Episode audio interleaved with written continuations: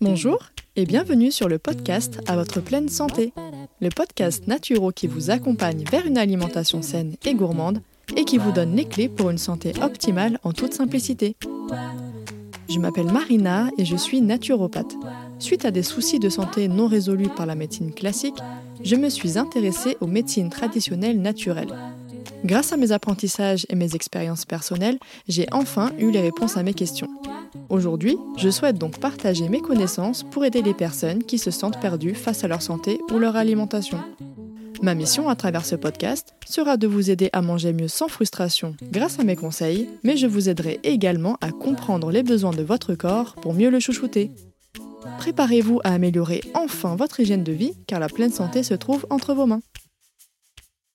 Cet épisode est vraiment un bonus parce qu'on a beaucoup parlé avec Amandine lors du précédent épisode que vous aviez dû écouter.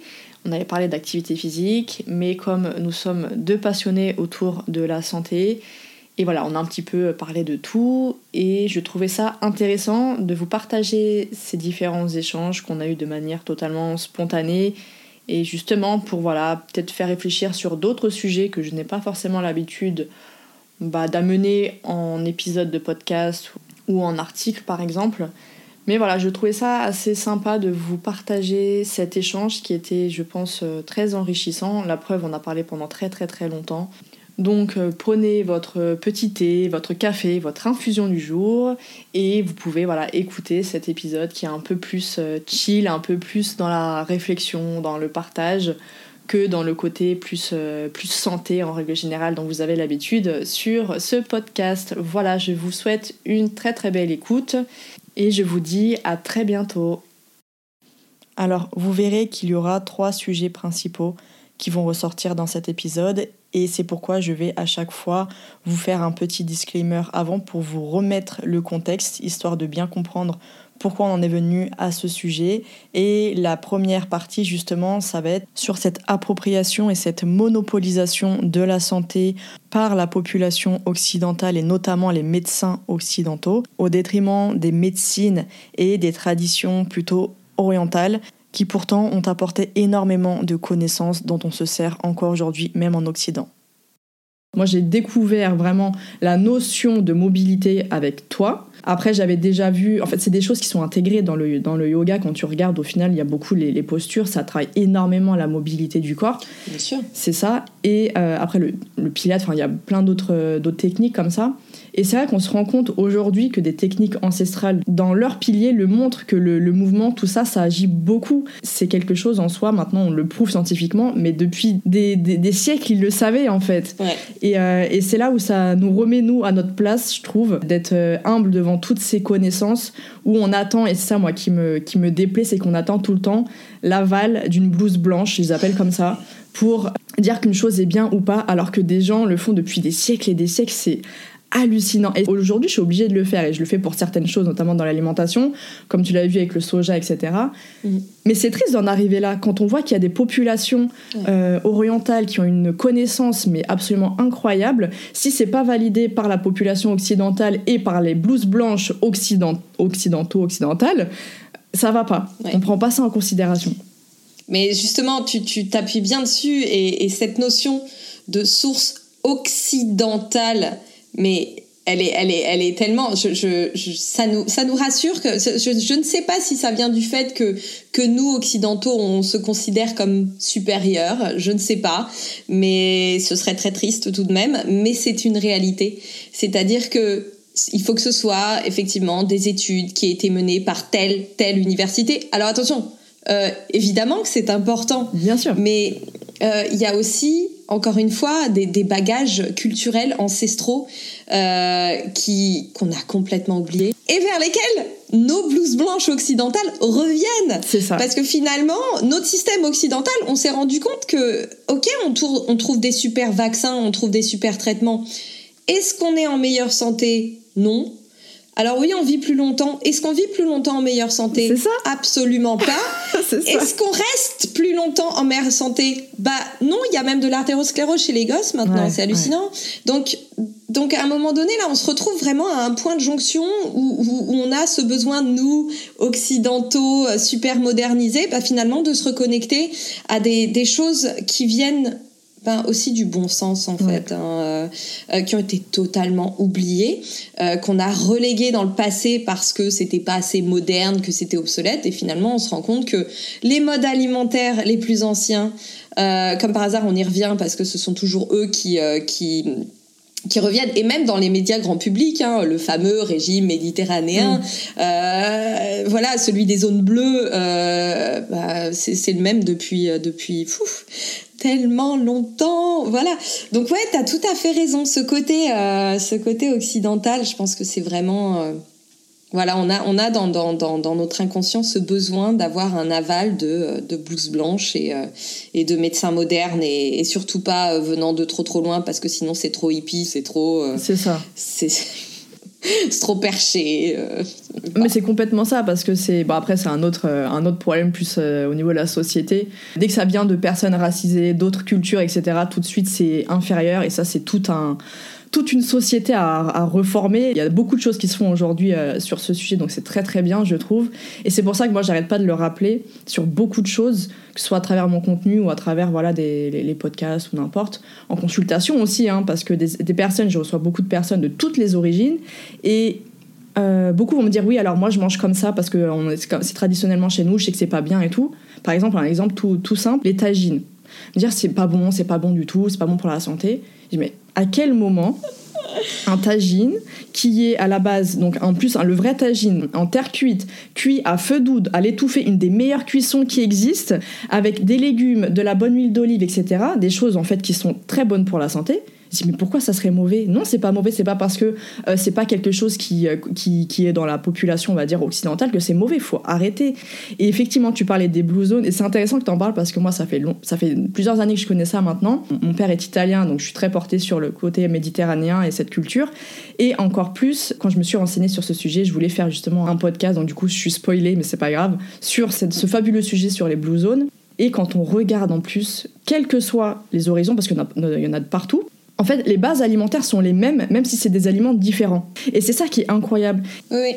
Et c'est pour ça que je prône aujourd'hui d'arrêter avec tel ou tel régime miracle à la mode, etc., etc. Alors que euh, il faut regarder sur l'expérience qui marche le mieux, l'expérience et l'expérience qu'on a le, où on a le plus de recul. C'est pas le paléo, c'est pas le, euh, le sans gluten, c'est pas le, euh, le véganisme, c'est pas toutes ces choses-là. Ça, ce sont des théories. Voilà, c'est ça. On n'a pas assez de recul là-dessus, alors que des populations ancestrales qui vivent depuis des, des siècles en très bonne santé, etc parce qu'ils ont les mêmes, donc ça j'en parlerai justement, les, mêmes facteurs euh, au niveau de l'environnement aussi, parce qu'on parle pas de ça, euh, l'activité physique, l'alimentation, tout ça. Énormément, ouais, Eh bien c'est ça, alors que pourtant on a des populations asiatiques, des populations au niveau euh, Amérique du Sud, plus côté méditerranéen, etc et c'est des choses qui sont ils ont un mode de vie qui est sain. Donc c'est pas forcément au contraire c'est pas forcément euh, que euh, en occident. Euh, voilà. Donc ça c'est je trouve c'est vraiment très très intéressant. Donc bon on a un petit peu dévié mais c'est le but. C'est comme ça. J'ai hâte de l'écouter ce podcast en tout cas que tu prépares. Ah je sais pas encore quand mais j'ai tellement encore plein de sujets. Je suis un peu comme toi la tête qui tu vois remplie d'idées. Mais mais ouais ça c'est pour moi c'est quelque chose de fondamental de pour rappeler qu'il y a des bases dans notre physiologie. On a des bases à respecter. Et on n'a pas forcément besoin de prôner tel. Moi, on m'entendra jamais dire ce régime alimentaire c'est le meilleur. Jamais je dirais ça. Parce que, encore une fois, déjà, retirer un aliment. Alors, je parle toujours, je fais la différence entre éthique et santé. Ça, c'est, je le fais la différence parce qu'il y en a qui ne la font pas. Mais d'un point de vue santé, je dirais jamais que ça, ça, ça, c'est le mieux. Parce que, en fait, on a des besoins physiologiques qui sont propres à tout le monde. Alors on entend beaucoup, oui, chacun est différent, mais les besoins physiologiques, ils sont pas différents. On est des êtres humains, on fonctionne au niveau physiologique, on a besoin des mêmes choses, on va dire. Après, ça dépend des quantités, etc. Et ça, c'est vrai que c'est quelque chose d'important d'insister sur le fait que l'alimentation ne doit pas être, euh, je sais pas comment dire, mais trop, on va vouloir trop moderniser, toujours faire des nouvelles choses, etc. Alors qu'au final, euh, bah non, on a déjà toutes les informations depuis des années et des décennies. Il faut juste regarder du bon endroit, quoi. Dans cette deuxième partie, on a davantage parlé de l'alimentation saine et des dérives ou plutôt des polémiques qui peut y avoir autour de ce terme de sain, healthy, qui a tendance à être utilisé un peu à tort et à travers pour une alimentation qui n'a justement rien de sain et qui peut même être dangereuse pour la santé. Ah mais c'est ça. En plus, euh, toi, t'es pareil, t'es très très euh, sur la, enfin très porté sur effectivement la, la qualité, et c'est ça que j'aime beaucoup parce que c'est pour ça d'ailleurs j'avais retiré moi tous les comptes euh, sportifs, tout ça Instagram là, parce que c'est très axé sur, comme tu dis, sur les macros. Donc sur les macros et en plus sur des régimes où, enfin c'est, pour moi c'est pas une alimentation qui est saine pour le cerveau en fait. C'est on est sur des choses qui on n'a pas la même notion de, de entre un, un naturo, enfin il y a encore, ça dépend parce que c'est pareil, j'ai encore fait un, mon dernier podcast sur ce sujet.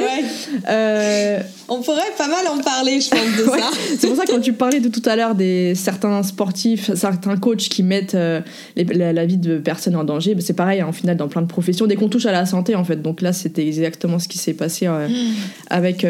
J'en reçois tellement des commentaires des personnes qui me disent Oui, mm. voilà, pour j'ai ça, ça, ça comme symptôme. Mon naturopathe, il m'a dit de plus jamais manger ça parce que sinon, je vais pas guérir. Et mais les personnes, elles sont perdues et il y en a, elles sont même en dépression. C'est grave d'en arriver là. Donc euh, ça, c'est vraiment... Euh, donc au final, c'est sur tous les corps de, de, métiers qui touchent en fait à la santé. Donc au final, même quand on veut par rapport à un certain... Euh, quand on veut s'imposer, des fois c'est ça qui est triste, à un certain corps physique, euh, parce que forcément, c'est plus simple si on accepte son corps et qu'on fait juste ce qu'il faut pour qu'il soit en, parfait, en, parfait état, qu'il fonctionne bien, qu'il soit. Après, on peut vouloir avoir certaines, euh, certaines, euh, on va dire pas exigences, mais certains, certaines volontés physiques pour s'auto, plaire. Voilà, c'est ça exactement. Mais quand c'est transformé au point de, de se rendre malade ou de mettre en danger son corps, Là, c'est un, un autre problème. Mais ça, c'est pareil, c'est vraiment quelque chose qui est très fondé, les croyances, enfin tout ce qui est vraiment euh, beaucoup de. Voilà, le, le, corps idéal, parce que non, il peut pas y en avoir plusieurs, et il faut qu'il y en ait un seul qui soit idéal. Enfin bref, c'est plein de choses comme ça. Mais en effet, l'alimentation, la qualité de l'alimentation, tout le monde n'a pas la même notion de ce qui est bon, de ce qui est pas bon et chez les coachs sportifs ou chez les personnes très très axées sur le sport. Euh, hashtag healthy et quand on voit l'alimentation, c'est pas du tout quelque chose qui est sain. En fait, c'est pas des choses saines quand on va avoir des tranches de dinde issues du commerce euh, bas de gamme avec euh, tout ce qui est les pesticides, les hormones de croissance, enfin toutes ces choses-là, on peut pas dire c'est quelque chose de sain avec du fromage de frais allégé. Mais non, ça peut pas être quelque chose de sain. C'est des choses peu caloriques dans ce cas-là, dites peu caloriques, ça sera plus simple. Mais de ne pas mettre la notion de sain parce qu'aujourd'hui, les gens sont perdus concernant de la, notion sain. C'est d'ailleurs pour ça que j'ai fait le deuxième ou troisième podcast, c'était qu'est-ce qu'une alimentation saine? D'un point de vue objectif, on reste sur euh, l'objectivité.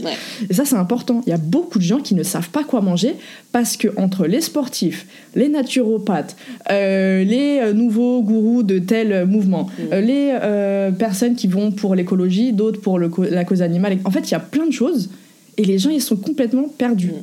Mais c'est là, et je pense qu'on en revient exactement à ce qu'on disait juste avant, c'est là que regarder déjà de manière un petit peu plus large et, euh, et, et, au travers de, de, notre évolution et des populations qui ont réussi à, à préserver finalement une, une, alimentation de bon sens, euh, au lieu de s'offusquer de l'index glycémique des pommes de terre au four euh, ou de la consommation de fruits quotidienne d'une personne, faudrait peut-être juste remettre les choses un petit peu à leur place, euh, simplifier ce rapport à l'alimentation qui est devenu tellement complexe, où il faut sortir une bardée d'études dès qu'on avance un propos, euh, mm. où, c'est en plus telle théorie contre telle théorie en permanence.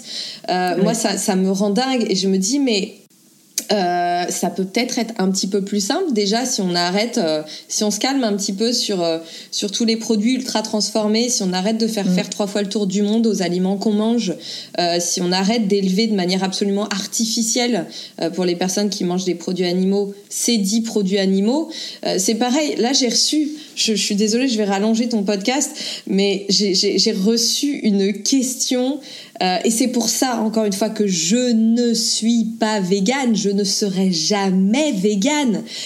J'ai reçu un message d'une personne. De toute façon, dès, lors que l'alimentation devient un dogme, euh, il y a un problème. Il y a un énorme problème. Et, et... C'est ta story, c'est ça Ouais. ta story de tout à l'heure, ouais. une personne me demande en tant que végane comment je fais pour euh, prendre des médicaments, choisir mes médicaments parce que euh, beaucoup d'entre eux contiennent de la poudre de lait.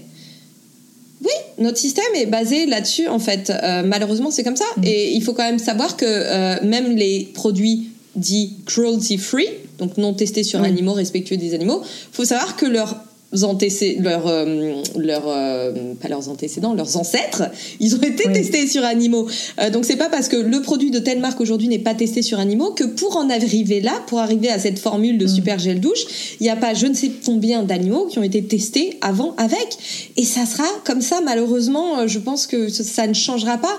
Et, et les médicaments, malheureusement, à l'heure actuelle, ils sont composés euh, avec ces ingrédients-là parce que parce que c'est comme ça que notre système euh, médical allopathique s'est construit. Bon, Euh, est-ce que ça veut dire que parce que je suis végane, je vais refuser un traitement, refus de traitement qui peut mettre ma santé en péril Juste parce qu'il y a de- du lait en poudre dedans? Bah non, en fait, non, non, non. Et puis en plus, c'est encore une fois réduire son spectre cognitif à un petit macro-problème en occultant tout le reste. Au quotidien, tout ce que l'on utilise impacte l'environnement, l'humain, Ah, oui. l'animal. Donc, c'est Mm. certainement pas de la poudre de lait dans un médicament, sauf si, effectivement, on fait partie d'une secte, qu'on suit une pensée dogmatique qui comporte des interdits, euh, comme comme c'est le cas malheureusement avec certaines versions du véganisme, mais pas que. Mais, mais voilà, hein, euh, je, je, là, vous, toutes les personnes, si peut-être vous avez de temps en temps ces, ces pensées limitantes et très obtus, obtus, obtuse, obtus, je pense. Euh, et c'est important de encore une fois réouvrir un petit peu le spectre et, et- le spectre pardon et de se demander si les écouteurs qu'on a dans les oreilles ou le, le, le- le téléphone qu'on a dans la main euh, n'ont heurté aucun animal, aucun humain et ni l'environnement. Et là, là surtout l'humain en plus, parce que encore une fois, hein, on s'offusque de beaucoup de choses pour les animaux, mais euh, mais l'exploitation Oh humaine, oui. la cruauté humaine, elle est elle est hallucinante, hallucinante et on l'accepte tous les jours. C'est pas compliqué avec ça. tout ce qu'on utilise. Donc euh, voilà, encore une fois, il faut remettre euh, les choses dans leur contexte. C'est important. Je suis partie loin. exact. non, mais c'est non, mais c'est intéressant et de toute façon, c'est le but. Après, c'est euh, de- d'échanger sur plein de choses parce que, comme je te disais, je t'ai invité aussi pour ces valeurs que tu partages et avec lesquelles moi je suis complètement en accord parce que je partage les mêmes valeurs. Et c'est pareil, voilà, effectivement, dans le. Alors, effectivement, il y a des personnes véganes qui sont très ouvertes d'esprit, qui sont. euh, J'en ai moi-même en consultation d'ailleurs, et qui euh, n'iront pas dans ces extrêmes-là. Et en effet, par exemple, un truc tout bête, mais moi, mes animaux, donc j'ai deux chats, Mm. je vais pas les nourrir avec de l'herbe. Non, C'est des ouais. chats, ils sont carnivores, ils mangent de la viande. Moi, je leur donne la viande crue. Nous, on n'en mange pas à la maison, on leur en achète de qualité pour eux. Mm. Ouais.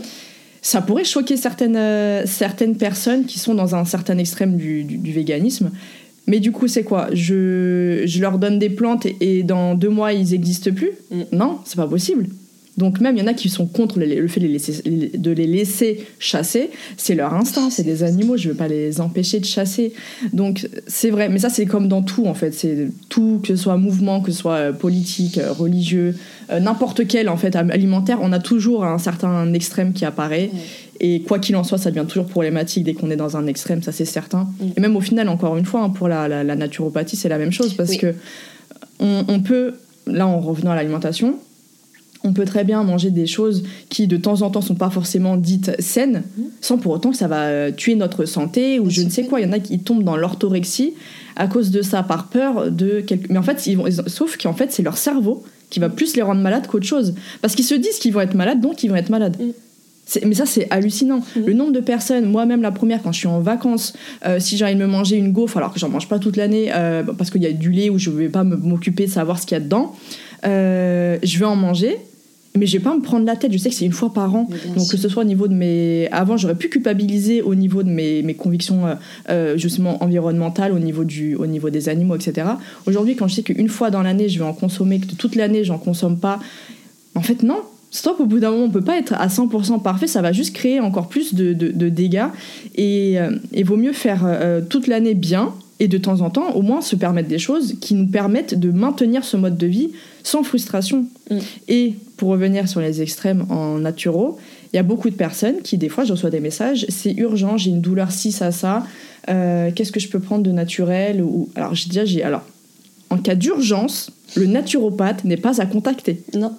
on ne contacte pas un naturopathe quand on est à l'agonie, quand on a une douleur tellement douloureuse qu'on va commencer à vomir, tomber dans les pommes. Mais bien sûr que non. Moi, je le dis tout le temps, même j'ai des personnes, des fois, elles viennent de faire une infection ou quoi, et je leur, elles me disent oui, qu'est-ce que je peux faire pour les antibiotiques, etc. J'ai mais là, en fait, ça a commencé à toucher les reins. Mm. Vous continuez les antibiotiques. Mm. Après, on va voir ensemble pour équilibrer le terrain, etc. Mais quand il y a une infection, quand c'est dangereux, la médecine allopathique est hyper importante. D'ailleurs, c'est sa fonction première. Normalement, s'il y a bien un terrain où elle est parfaitement adaptée, c'est dans l'urgence. Et ça, c'est quelque chose que si on tombe dans un extrême de je veux que des choses saines et je rejette tout ce qui est chimique, et ben encore une fois, pareil, on va mettre sa santé en danger. Donc ça revient effectivement à ce que tu disais. Et c'est une question du, comme tu dis, en fait, c'est du mm. bon sens. C'est du bon sens et des fois, les personnes sont tellement, on va dire, euh, sont tellement, pas omnibulées, mais je sais pas comment expliquer ça, vont tellement boire les paroles d'une personne parce qu'elles vont estimer que c'est cette personne-là qui a raison, que si la personne va leur demander de faire des choses ou dire des choses qui sont pas bonnes pour leur santé, ils vont le faire sans réfléchir avant par eux-mêmes. Et ça, c'est problématique, surtout à travers les réseaux sociaux, surtout quand on sait qu'il y a beaucoup de jeunes qui regardent, qui suivent. Et là, c'est, ça devient dangereux, hein, malheureusement. Donc, de refuser effectivement un médicament, si. Alors, si c'est un. Je veux dire une bêtise, si c'est un sirop pour la toux, tu vois, au bout d'un moment, tu sais que tu peux faire euh, en, naturel, en meilleure qualité. Non, mais bien sûr. Si tu sais que t'es, en train, t'es à l'agonie parce que t'as une infection pulmonaire grave et que tu dois prendre un antibiotique et que dedans il y a de la poudre de lait, ah bah au bout d'un moment oui effectivement c'est après c'est après après c'est un choix de vie soit on fait passer sa santé soit on admet que bon bah mon corps je m'en fiche ma santé je m'en fiche je préfère la cause animale et c'est ce que je dis hein. il y en a ils s'en fichent complètement de leur propre santé leur propre corps et ils sont ils mettent la cause animale en avant bah c'est ce qui si, si, si c'est ce qu'ils veulent il n'y a aucun souci, ils font ce qu'ils veulent. Mais ne pas après euh, le, le, faire faire aux autres et l'imposer aux autres en fait. Mais c'est c'est ouais, c'est ce, ce, rétrécissement en fait du, du, du, des schémas de pensée, de, de la pensée et, euh, et, et de, de, du champ de perception qui, qui rétrécit aussi notre capacité de libre arbitre de, et de bon sens tout simplement. Encore une fois, on y revient à ça. Hein. Je voulais, je voulais juste citer parce que c'est marrant, on, on vient d'en parler euh, et je trouve que l'analogie est absolument géniale c'est un diététicien qui s'appelle Charles Brumeau, euh, que j'ai découvert il y a pas longtemps, qui parlait justement de l'équilibre alimentaire. Et, euh, et c'est assez génial parce qu'il a, il a cité comme exemple la slackline. Euh, qui est cette euh, ligne tendue euh, sur laquelle on marche en équilibre.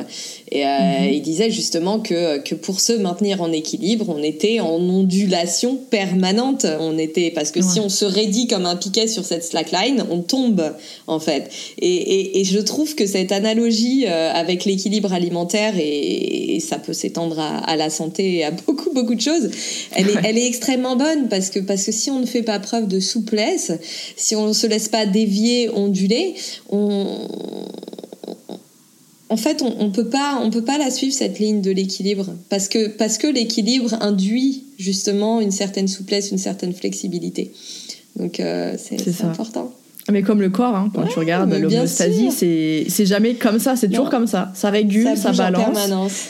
Exactement, pour rester en équilibre. Et mhm. on est fait pour ça, on est, on, est, on est créé comme notre corps est créé, en fait, on est fait pour ça sur tous les plans.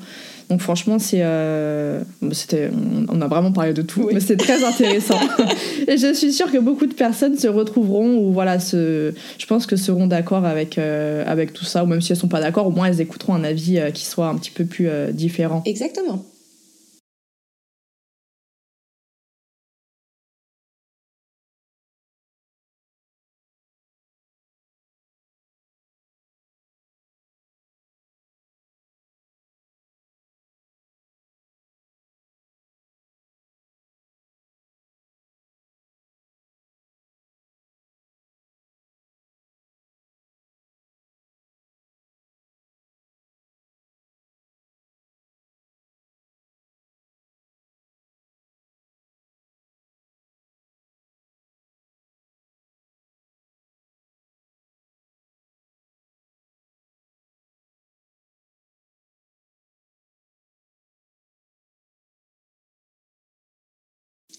Et donc, euh, donc j'ai cherché une école de, formation en ligne parce que je n'avais absolument pas la possibilité de retourner sur les bancs de, de l'université.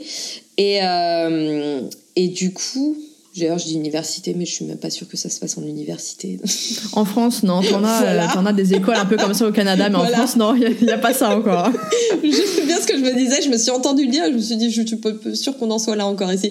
Et mais voilà, donc j'ai commencé à chercher des formations en ligne. J'ai commencé à regarder beaucoup d'avis sur les formations agréées, non agréées, ce que signifiait cet agrément justement. Euh, et, et, puis bon, je me suis rendu compte que pour l'instant, euh, c'était plus finalement des regroupements de différentes écoles qui adhéraient à, de certaines normes de qualité, mais finalement aussi avec une contrepartie pécuniaire. Alors du coup, je me disais... Hmm, c'est pas, on n'est pas sur quelque chose de publiquement euh, agréé, reconnu euh, comme pour pour d'autres corps de métier.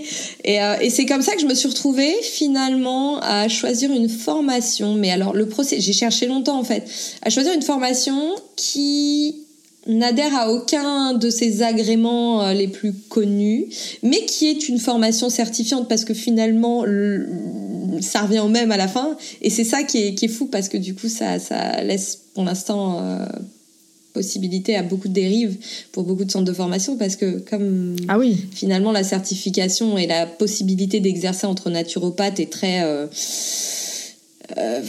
bah, peut s'obtenir à peu près avec toutes les formations. Il y a une il n'y a pas vraiment de, de, de, gage de qualité et il y a des formations agréées qui, qui, ne feront pas spécialement de bons naturopathes, il y a des formations non agréées qui feront euh, peut-être de meilleurs naturopathes et inversement. Il y a des formations en présentiel aussi qui ne feront pas forcément de meilleurs naturopathes, même si clairement on est sur un niveau au-dessus, mais parce que aussi la naturopathie, et ça je l'ai beaucoup vu, euh, je trouve qu'il faut qu'elle reste neutre dans l'approche du praticien et que malheureusement beaucoup de personnes l'exercent avec leurs propres croyances. Et, oui. et ça, c'est un énorme problème. Et ça, le problème, c'est qu'on peut avoir fait la meilleure formation en naturopathie de la Terre. Si elle est régie et si le message et les solutions qu'on donne répondent à nos propres croyances, c'est ça peut ça peut être absolument catastrophique.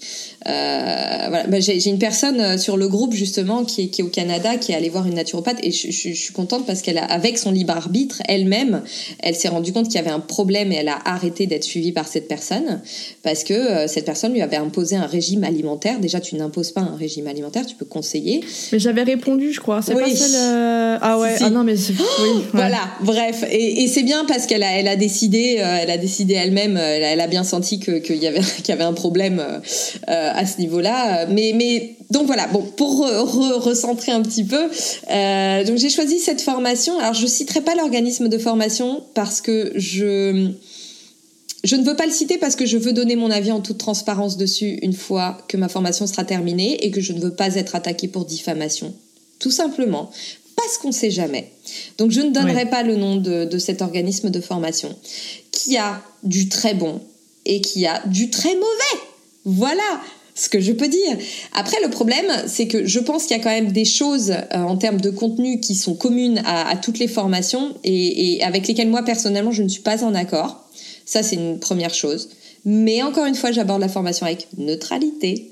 Donc, j'apprends. Voilà.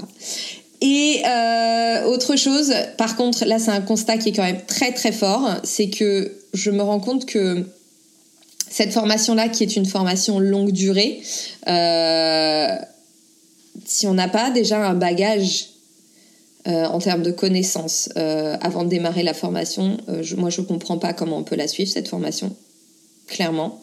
Déjà, si on n'a pas des connaissances de base. Et moi, je me rends compte qu'avec mon propre bagage qui est déjà très poussé, ce diplôme, avec ce diplôme-là, avec ce certificat-là, je ne serais pas en mesure, je, moi, je ne me sentirais pas légitime de mettre une plaque de naturopathe certifiée sur ma porte et d'accueillir des personnes en consultation. Voilà.